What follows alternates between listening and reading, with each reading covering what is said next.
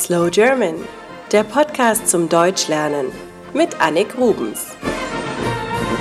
Ja, da legst du nieder. Natürlich ändert sich das Fernsehprogramm ständig. Mal sind Talkshows gefragt, mal Spielesendungen, mal Reality-Shows. Ihr merkt mal wieder, auch hier hat das Denglisch bei uns Einzug gehalten. Jedenfalls gibt es einige wenige Sendungen, die es schon sehr lange gibt. Eine davon, wahrscheinlich die bekannteste, ist die Tagesschau. Die Tagesschau ist eine klassische Nachrichtensendung. Sie läuft in Das Erste, dem ersten deutschen Fernsehprogramm. Die Tagesschau beginnt um 20 Uhr, also um 8 Uhr abends. Und weil sie schon immer zu dieser Zeit beginnt, haben sich alle anderen Sendungen an ihr orientiert. Deswegen fängt bei uns das sogenannte Hauptabendprogramm um 20.15 Uhr an, nach der Tagesschau. Das muss ich, glaube ich, noch einmal betonen. Nicht nur in das erste fängt das Abendprogramm um 20.15 Uhr an, sondern in allen deutschen Fernsehprogrammen. Früher war es sogar so, dass man niemanden zwischen 20 Uhr und 20.15 Uhr angerufen hat.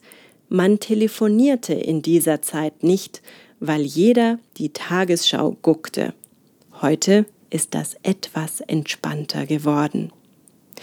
Die Tagesschau gibt es seit dem 26. Dezember 1952. Damals hatte sie ungefähr 1000 Zuschauer. Heute sind es bis zu 10 Millionen. Gesendet wurde damals aus einem Bunker. Die Tagesschau wird in Hamburg produziert und zwar vom öffentlich-rechtlichen Sender NDR, also dem Norddeutschen Rundfunk. Es gibt nicht mehr nur die Hauptausgabe um 20 Uhr, sondern viele weitere Nachrichtensendungen der Tagesschau über den Tag verteilt. Natürlich ist die Sendung über die Jahre moderner geworden, aber das Grundgerüst hat sich nicht verändert. Die Tagesschau beginnt mit einem Gongschlag und mit einer Erkennungsmelodie. Dann begrüßt ein Nachrichtensprecher oder eine Nachrichtensprecherin das Publikum. Er oder sie steht hinter einem Pult und liest die Nachrichten zwar von einem Teleprompter ab, hat aber dennoch die Texte auf Papier ausgedruckt noch einmal vor sich. Die Tagesschau strahlt Seriosität aus. Das soll sich auch im Erscheinungsbild zeigen. Hier wird klassischer Journalismus gemacht.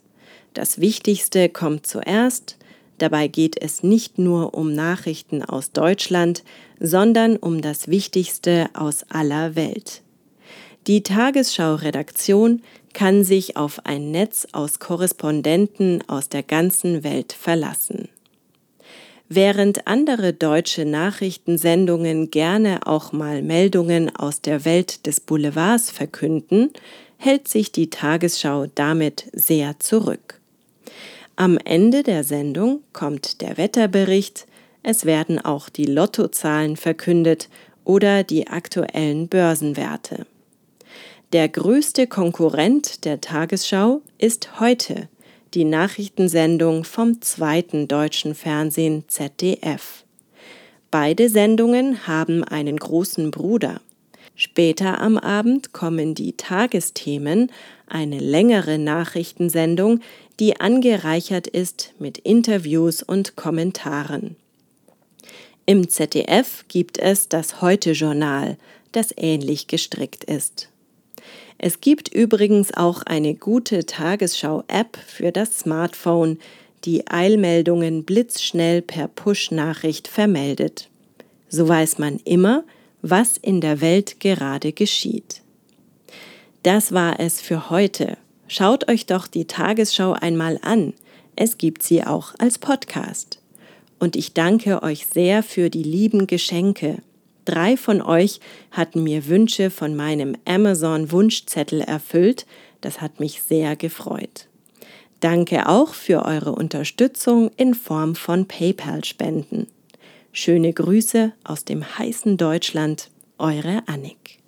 Das war es für heute von Slow German. Mehr Informationen und Musiktipps wie immer auf www.slowgerman.com. Es gibt auch einen Premium-Podcast von Slow German unter slowgerman.libsyn.com. Dort findet ihr zu jeder Folge Lernmaterial und die Folge nochmal normal schnell gesprochen. Thanks for listening to Slow German. More information and musical tips and everything like that can be found on slowgerman.com.